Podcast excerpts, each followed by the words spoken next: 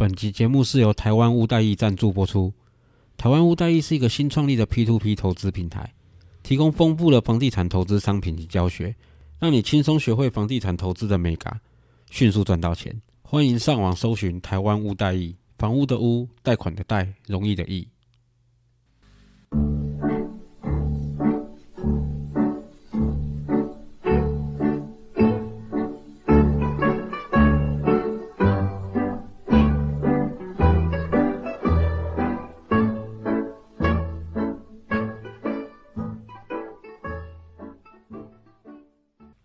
大家好，我是 Alan，A.K.A. 真大少爷，欢迎收听我的频道。现在是二月十九号晚上九点三十分，开红盘到现在第三天了。虽然今天有一点修正，但我想报股过年的各位应该都蛮开心的吧？尤其是买台积电在六百五、六百六以上的，或是航运股被套住的同学们，应该陆陆续续都接近你们的成本部位，可以陆陆续续解套了。那至于还没涨到的各位，也不用担心，因为目前看起来有点资金类股轮动的感觉。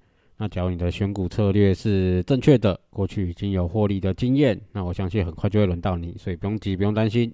没有到停损之前，就耐心等就好了。因为目前也没有什么太悲观的消息。然后美国的零售销售数据，原本大家预期可能一趴顶多一趴两趴，就飙到五点多趴。再加上持续慢慢进入夏天，疫苗也大家都开始打了，我相信疫情的影响应该会越降越低，慢慢大家的生活会步上正轨。消费信心水准应该也会慢慢恢复，我们也可以把目光转回来，我们以往的好朋友，船产、原物料等等的类股。当然，这不是讲电子股就不能买了啦。但是在台积电的领军下，所有电子股大概基本上大部分都蛮多，都涨过一轮了啦。当然，我们要做价值型投资，或是今天刚好这集我们要讲的主题，长期波段投资的话，我们其实要去寻找一些低基期的股票。现在就是我们找这种股票的好时机。因为前段时间啊，其实整个去年呐，大概从疫情影响开始之后，蛮多涨的都是那种有梦最美、希望相随的股票。那指标的例子当然就是我们的特斯拉，或是投机性质很高的商品，像是比特币这种虚拟货币。其实现在特斯拉跟比特币应该是已经连接起来了，因为伊隆马斯花了蛮大十五亿美金嘛，买比特币，然后也宣布未来特斯拉有可能可以用比特币交易。听到这个消息的当下，其实我就很打趣的跟我朋友说，全球最大的肇事者上线啦。那未来比特币也不用眼巴巴的盼着 Pon Hub 这些迷片网站，比特币也不止可以看 A 片，也可以买一台很不错的汽车了。那其实这算是一个指标啦，毕竟这也是难得有这种比较广为人知的消费性产品能够用比特币来交易。那或许未来会有蛮多的品牌产品会陆陆续续跟上。其实比较大的重点是看那些支付金流的那种公司单位，他们愿不愿意使用这样的货币来做结算。好，这都不是我今天要讲的重点。回到我刚刚说的，假如开始资金啊、类股的轮动的话，其实我们可以慢慢把目光转向我们以往的老朋友，船厂啊、原物料等等的类股来做波段交易的布局。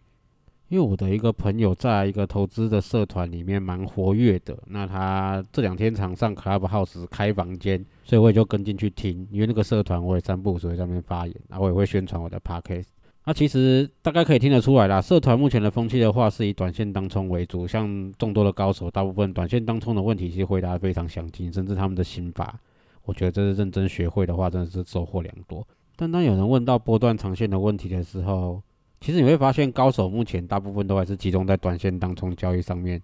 当然，我相信他们假如转做波段长线的话，一定也会有相当的获利。但是，毕竟现在研究的项目不在那个上面，你一下子要他们讲出来一些比较详细的解答的话，我相信有点困难。那当然，我们的阿鲁米老大也很热心的提供他的心得，在我这种听起来就觉得是字字珠玑都蛮重要的。可是，我相信蛮多不管是新手、中手，可能都有一点雾里看花那种感觉。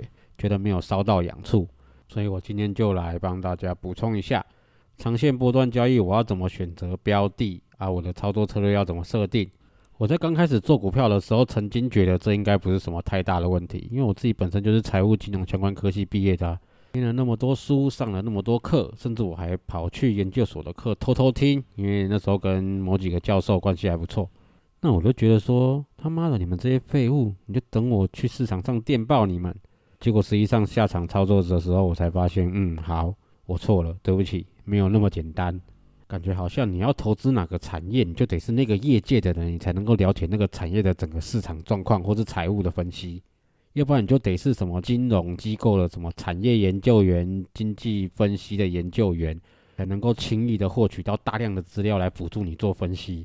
啊，我就还是一个普通的大学生呐，我也不是什么业界的人，我上课都来不及的，我也没办法去那些金融机构单位工作。所以我一开始也是从期货入门，啊，以技术分析的交易为主。那当然做久了，有团队了，资金也变大了。其实这是个重点，你资金变大的时候，有些市场可能不是那么适合你投进去，自然而然我也就把重心慢慢转移到个股上面。那将一认真研究下去，也就发展出了我自己的一套操作方法，也确实有赚到钱，就跟各位分享一下我的经验和心得。纸笔拿出来，准备做笔记喽。我以我操作过的股票当做例子，第一种选股方式哈，技术线型选股。我应该在前面不知道哪一集了啦，我有提到过，我有买的过一只股票叫做东联一七一零的东联。我没记错的话，我应该是在二零零六的年中年底的时候买的，因为我印象很深啦，我在忧郁症休息前买它的，然后忧郁症休息那段时间完全没看。然后我在接近当兵还是当兵的中间的那段时间，再陆续把它卖掉。然后买进的价格大概落在二十块钱上下，然后卖出的话，大概没记错的话，应该三十几块到四十块之间。这是一个蛮成功的操作案例。那大家有空可以把东联的线图拉回去那个时间点看看。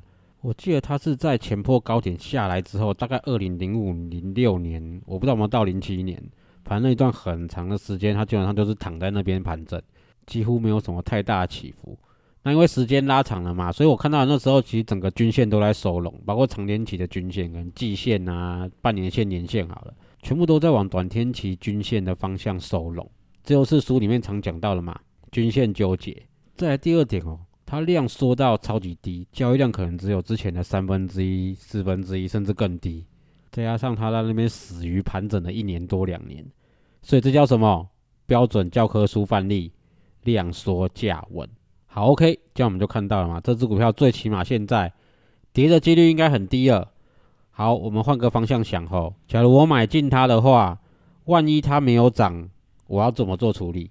于是我就去看它的财务报表。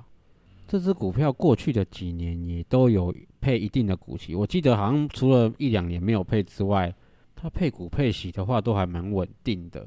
二零零六年到年底的那整段营收看起来比前面低一些，但是其实也还在很稳定的范围以内。毕竟它股价先行反应了嘛，算起来的话，应该是配股配息的那种报酬率算是蛮不错的。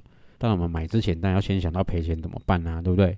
假如是这样的条件的话，其实我们就可以试着买进看看的。那我买进的话，大概是花了一两哦，不止哦。我记得我买到二零零七年，应该都是每天买几张，每天买几张，慢慢买，就边观察它的股价走势表现嘛，边买嘛。但它一直很稳定的在那边，所以我就慢慢买进。然后我记得我是卖在二零零八年初年中的时候，我印象很深刻，所以第一个我接近当兵的时候，在第二个是我报上去又报下来一次，所以它第二次涨上去的时候，我就把握机会把它卖掉，也赚了一笔钱。所以我觉得这是个蛮成功的案例。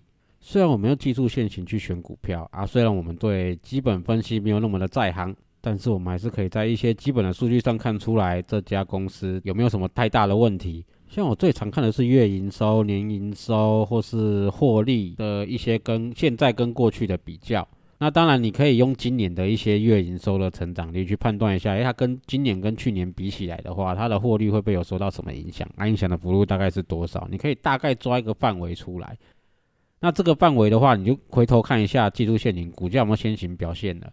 就像冬年那段时间好了，我预估它二零零六年应该是可以赚到一块多，但它的股价已经掉到二十块了。那你这样算下来的话，其实预期的股利发放的报酬率其实还不错。我们买进的也是在一个相对的低点，跟过去的高点比起来的话，那当然不可否认，它有没有可能后续会继续下降、继续跌？当然有可能。所以预期做好停损的心理准备。你也听到我刚刚讲的嘛？我是慢慢分批进场的，我大概买了好几两三个月、三四个月，然后买到一定的程度之后，它开始发动。我记得二零零七年它开始发动的时候，那时候我还有看，涨到二十七八块，我那时候有印象，我就抱着，然后就不太理它了，让获利继续奔跑嘛。就没想到它涨上去又掉下来，所以第二次涨上去的时候，二零零八年的时候我就把它卖掉了。因为我那时候在当兵，我也没有空去看。那我第一次报上去又下来的时候，我第二次我就觉得很好，我就是我要把握机会，我要把它一次卖掉，所以就有赚到钱，所以是一次蛮成功的案例。其实到目前为止，我都还是以偏重技术面去选股票为主，因为景气好坏的影响一定会在股价上面表现出来。那你看 K 线图，大概就可以知道目前的情况走到哪一边。我们要去预测未来嘛，我们也不是业界的人，所以最起码。我去买的话啦，大概都会以这种过去来说比较稳定。我不敢奢望它未来会成长的多迅速。你也可以说这是运气好，但是你也可以跟我说我做功课做得很足，或是我技术分析底子弄得还不错。但实际上我确实是用这个方式赚到钱。好，所以这是第一个例子，我们用技术线型去找我们喜欢的、想做的长线波段的股票。再第二个例子哦，我们从生活周遭去找标的。我在二零一六一七年那段时间买过一只股票，叫做优群。然后我是在二零一八一九年的时候把它卖掉，也是报了一年多两年。买进到卖出的价格其实赚的蛮多的，我记得有两倍多三倍，我没记错的话好像还超过。因为我现在要翻回去看，要翻蛮久的，我好像找不太到那时候的记录，中间穿杂的太多。那我印象深刻是因为二零一八年的时候我要开几间公司，那我就把它卖掉来开公司。所以我到现在都还记得。好，回到主题，当初我是怎么选的？其实听起来会觉得有点荒谬啦，或是你可以可以说运气很好。不管那时候我要买一台笔电，所以我就去找我的老同学，他在 Nova 里面卖电脑，所以不管是我自己用的、公司用的、秘书用的笔电，我基本上都会去找他买。跟他买的时候，我就讲说，我只要一般文书用的就好了，然后看 YouTube 可以顺就好了，因为毕竟秘书要用嘛。然后我去找他拿的时候，他就我就看到他把笔电拆开来，然后他在这安装一个东西，然后就很好奇啊，我就问他说：“哎，你帮我电脑弄什么东西啊？”他新的就把它拆开，他说：“没有啊，来帮你装 SSD。”我想说奇怪，什么是 SSD？因为那时候我什么都不懂。他就跟我讲说固态硬碟啊，现在最流行啊，大家都换这个啊，所以我也帮你换啊。我在想说靠腰干，你要 A 我的钱哦，干这个是多少钱呢？但他就跟我说：“哎，你用你就知道不一样，跟以往的一点都不一样，开机速度超快。”几秒钟就开好了，而且价格最近刚好降到跟传统硬碟差距并不大。我听到这句话的时候，我的脑袋就在当了一下，敲了一个钟。于是我就开始跟他聊这个东西是什么，这个东西的市场怎么样。那我朋友都跟我讲啊，他说现在目前买的每一台笔电哦，几乎他卖的八九成以上哦，大概都会换装这个 SSD。他们的公司同仁卖出去的也都会，市场上卖出去的也很多都会装。那我就很好奇啊，这东西有那么屌吗？啊，他当然当下他有开机给我看，哇靠，真的跑很快。于是我回家第一时间我就去研究这个东西产业面如何。但研究起来连周遭的零组件一起研究嘛。于是我就发现有群了。那我会发现优群其实也是一个很重要的重点，就是第一个例子讲的，我用技术线型去看的，因为优群也是一样，那是我喜欢的一种技术线型的形态。前坡高点下跌，落底盘整很长的时间。均线开始收拢，成交量开始萎缩，缩到一个很不可思议的程度。我印象深刻是在优群的时候，每天的成交量常常不到十张，这个是非常非常低的成交量。好，同样的，我再回头去看它过去的 EPS 跟配股配息，都有配到一块，甚至一块出头，最低有配到零点八，它那时候的股价才十二块、十三块。这个报酬率非常高啊，八趴九趴哎！你在哪里看到这种报酬率？现在大家都讲本益比啦，我知道今年来说的话，本益比是个屁啦，因为本梦比才是最主要的啦。但至于我们没办法去触及到可能最新产业趋势啊的人来说好了，我当然是先看它的过去稳不稳定嘛。最起码它没有涨的话，在它没跌到我的停损点之前，我可以拿它的配息、配股拿得很开心。那当然，我研究完之后，我就陆陆续续买进了嘛。哦，我记得我买了非常长的时间，所以我印象很深刻。它每天的成交量十几二十张，我要买完我要的金额，我买了大概一季以上。我记得好像甚至到半年都有。我买了很长很长的时间啊，最后在二零一八二九年的时候卖掉。这不代表我没有研究那个产业哦，就像东联我没有研究乙二醇一样。买优群的时候，我也有去研究它的产业的基本分析。因为它是做连接器的，包括 PCIe 的连接器、M2 的连接器，甚至它有做到 Type C。那当然 Type C 占它的比例比较少，所以它的重点是它的 PCIe 跟 M2 的这些连接器，它正在从 DDR3 跨 DDR4 的那个过程之间，也因此啊，那个过渡期的关系啊，所以你就把它当成是一种转机股也好，因为它正在转型嘛。那我相信它假如抢入那个市场的话，应该会不错。那那一些线上网络上查得到了一些报告。或甚至是新闻，对他的评估，那时候要查其实很少，但是你还是可以去捞到一些包括法收会的资料，包括券商的一些资料，你其实对它的评价都还不错，没有什么太大的危机。那一样，我们看一下二零一六年的整个营收的状况、获利的状况，跟它过去的一些营收、获利的状况来做比较，它并没有再去进一步的恶化，也不能讲恶化啦，它本来就是一间蛮稳定的公司，它也有蛮稳定的获利。只是他们在跨入转型，这是第一个。再第二个是根本没有人理这只股票啊，成交量低成那样。你不要说法人好了，妈的，连散户都没去注意啊，那种成交量。回到我们刚刚讲的嘛，又是一个教科书等级的标准范例嘛。高点落底盘整，均线收拢纠结，量缩价稳嘛。回到基本分析来看嘛，公司稳定获利已经十几二十年了，都是这样的配股配息。公司也很稳健的操作，他有合并过别的公司，不过那已经在六七年前的了，也是为了他的产业前景做合并的。大家都觉得说，这间公司即使就算不涨的话，其实单纯领他的股息股利也是非常的可观啊！拜托，年报酬率八趴，你能想象吗？这很高诶，所以我就像捡到宝一样去买。那当然，因为它成交量太低了，我买了蛮长一段时间的，我最我记得最起码一季以上到半年，我好像买到二零一七年。然后到最后是二零一八一九那时候把它卖掉的，因为我要开公司，没记错的话赚了两三倍。那大家可以去看一下线图啦，我记得没记错的话，我应该买的很低，十二十三块，要卖在应该是均价应该卖在四十块左右。那但后续它要涨到一百多啊，不过我是觉得看有的人会觉得说啊，我没有卖到一百多好二万，其实就落入一个陷阱了嘛。你想的不是有没有赚钱嘛，你想的是要卖最高嘛。我们的心法都有跟你讲啊。不要老想着买最低卖最高啊！社团说的大大的千叮万嘱都忘记了吗？而实际上确实我还要保留一两成的优群，也应该不到一两成啊。以原始投资的资金来说的话，应该不占比不到一成的。但我手上还是有留着一些，因为我觉得它是一个很稳定的股票嘛。那当初要卖掉的原因不是因为我觉得它涨多或什么的，而是当下我要开公司。那你当然手上会留个稍微一点点，赌它未来会怎么样啊？也是赌对了嘛。那直接赌错了会怎么办？没关系啊，用基本面来看，它就是一只长期而且稳定的股票啊。我领股利股息也可以啊。那既然转型成功了，它就不会太差。所以这是我们第二种的选股方法，从你的生活周遭去找，但还是脱离不了你的分析能力。很简单，你的技术分析有一定的程度，教科书的范例你看得懂，在你的基本分析，你有看过一些书，你有看过网络上的大大教你的东西。这样的那些基本名词的概念，其实你就懂了啊。我们的目标不是要去买到那种哦，我要买到，就像你要买到很便宜的特斯拉，你要买到三百块、一千块的比特币，爆到现在那个很难。甚至不要说新手、中手，你们没有那么多的资金去到处去撒。我相信那些当初买几千块比特币的人。你说他是丢全部的财产进去吗？不可能，他仅仅是分配部分，甚至非常少部分进去赌一把，他赌对了。但他有把全部资产丢进去吗？你说他可以笃定未来会长成那样吗？买很便宜的特斯拉的，买比特币的，不可能啊！所以不要去奢望说我要买到这种有转机的，我要买到这种梦想很大、希望很美的，我要买到那种投机性质超强的，买在最低卖在最高的，不用想这些，认真做功课，从很多方面可以去选到好股票。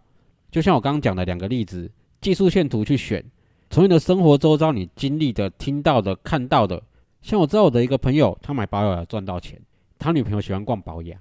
我还有做过一只股票叫和泰车，我买进的时候不到三位数，我卖出的时候大概接近两百块，我也是报了一两年、两三年诶，我这些股票我都报了很久，因为我去分析我的个性就不是喜欢那种杀进杀出的人啊。年轻的时候我喜欢，但是那个搞到我躁郁症整个发作。有没有赚到钱？有，但那个不适合我。他可能适合现在的你，他可能适合现在社团里的大大，他们的情绪比较稳定。我没有啊，我超暴躁的。我在收，我在盘中很稳定，但我在收盘的时候，我的情绪变得很急躁。不管赚钱赔钱都一样，我的情绪变得很急、很冲，很想要赶快看到结果，完全没有耐心。我曾经有一次经验是，那次经验也是后来为什么我要去看医生的经验是，我那一个礼拜都没有睡觉，我的晚上没办法睡觉，我眼睛只要闭起来，我的脑袋在转想事情。我即使吃安眠药了，那种感觉就好像我是我的脑袋睡着，身体醒着，还是我的身体睡着，脑袋醒着，反正整个身体会很难受那种感觉。直到我受不了了，我才去看医生。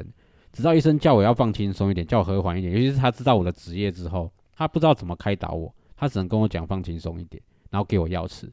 那时候我就发现了，我好像不适合当从这个行业。虽然没错，我有赚到钱；虽然没错，我在这里获得了我的人生的部分的年轻时候蛮大一部分的成就。但是那个其实不适合我。于是我在第一次做了冬联之后，我发现我这样子可以赚到钱之后，我就把冒重心慢慢的转移到做这个上面。我在当完兵之后。我也开始想要去找工作，会开始想要有不一定是要多有高的薪水或是多高的成就，而是一个看起来很像上下班的工作，然后有各式各样的同事，而不是当时跟我一起操作那个 team 里面的所有人都一样。我那个 team 我组的里面有跟我一样做期货当冲的，也有用程式去跑做选择权的价差交易的。我不知道现在是怎么样啊，但当时他那个实在是很厉害，他是用。我也不懂城市交易啊，但他就是会跑出一个类似讯号或什么东西，说你当下同时买进这个买权、这个卖权、那个买权卖权买卖什么随便啊，反正他就是会突然跑一套出来，照着那个去做的话，等于是你会把利润锁在一个跟风险会锁在一个程度里面，你只要慢慢的等到结算，或是等到某一个归零，我反正那个就是一个很复杂，城市交易我不懂，但他就是会有办法做到那个东西，等到那个结算或归零什么的，你的利润就到手了。类似那样的感觉，跟什么跨市、乐视是什么都不一样，但它确实是融合了很多的数据在里面。这个人现在我也不知道跑到哪里去了。听说他后来去设计那些应该是线上赌博类型网站的东西吧，因为后来我们我们那个团队就没有再联络了啦。那大家各自彼此做各自的这样。好，回到正题哈。上述这两种方法，我是以你可能是刚接触的新手，你可能是做过一段时间还没有找到方向的中手，我是以这种方式来跟各位讲。其实这两种方法都很简单，听起来很简单，实际去运用的话要花时间找适合的股票，找不错的股票，也要看时机。去年那一波因为资金潮的关系，整个涨得很凶，所以你目前来说的话，你要找到这种股票有点困难，但是绝对不会说找不到。这也是我现在要讲的第三点，经验的累积。你在前面两个。方式做久了之后，你会累积到一定的经验。你不一定要像我一样做到那么超长线，一两年、两三年，甚至甚至报的超长。我之前的节目有听过的话，我报一只八九二三十报，报了十几年，每年都固定配股配息，直到我要开公司，我才把它卖掉。别你也不一定要做到这种程度啦，因为这种程度实在是，我都说神经病才去买八九二三十报嘛，又离题了。前面那两种方式用久了的话，你自然而然会累积很多的经验。有的是你有买的股票，或是你没有买的股票，因为你看多了嘛，你就会有一个经验了。以东联当例子来说好了，东联的主要产品是什么？乙二醇。乙二醇是什么？你东西前面有挂个聚酯这两个字的，就跟它有关。那讲到聚酯，你想到什么？聚酯纤维。于是好死不死，纺织股我也看得懂了，纺织股我也做过赚钱的股票了，所以。相关产业上下游，甚至是周遭附近，你觉得八竿子打不着一船的产业，搞不好你都顺势了解了，甚至上中下游，搞不好有连带的涨跌的先后顺序的关系。然后每只股票、每种类股，它涨的时间点都差不多。过去我有一段时间做观光类，在还没有涨那么凶的时候，很可爱。观光类股，你在九月、十月、十一月这三个月买。然后你在一二月卖掉，它通常都会涨一波。再来嘞，年底的时候我们常听到什么？圣诞节消费性电子产品。再来还有什么？每次第二季、第三季的时候，我们会听到什么？传产类股常常那时候会拉一波。你做久了，你研究久了，你就会开始陆陆续续注意到这些股票的一种周期性的表现，你就可以在这些周期性的表现里面赚到钱。这就是我说的经验。但这不可能要你在短期内就累积到这么多的。那就算你是看书还是看大大的文章，你都学不起来啦。所以你还是一定要像我讲的嘛，从第一种、第二种这两种方法里面去做，边做边赚钱，边练习，时间可能会拉的比较长，没有关系。我希望做长线波段的人，第一个你要培养你的耐心，再第二个你要懂得去获取大量的资讯，你要会去听法说会，趁这段时间，因为用技术现行或是用生活周遭这种选股，我教的这种是很基本的方法。我不可能现在叫你用 Python 去写一个财务分析模型出来丢数据进去，不可能。你现在不可能办得到，但是用这种最基本的方法，最起码你赔钱不会赔到太夸张。你甚至可以把它当成是存股的一种。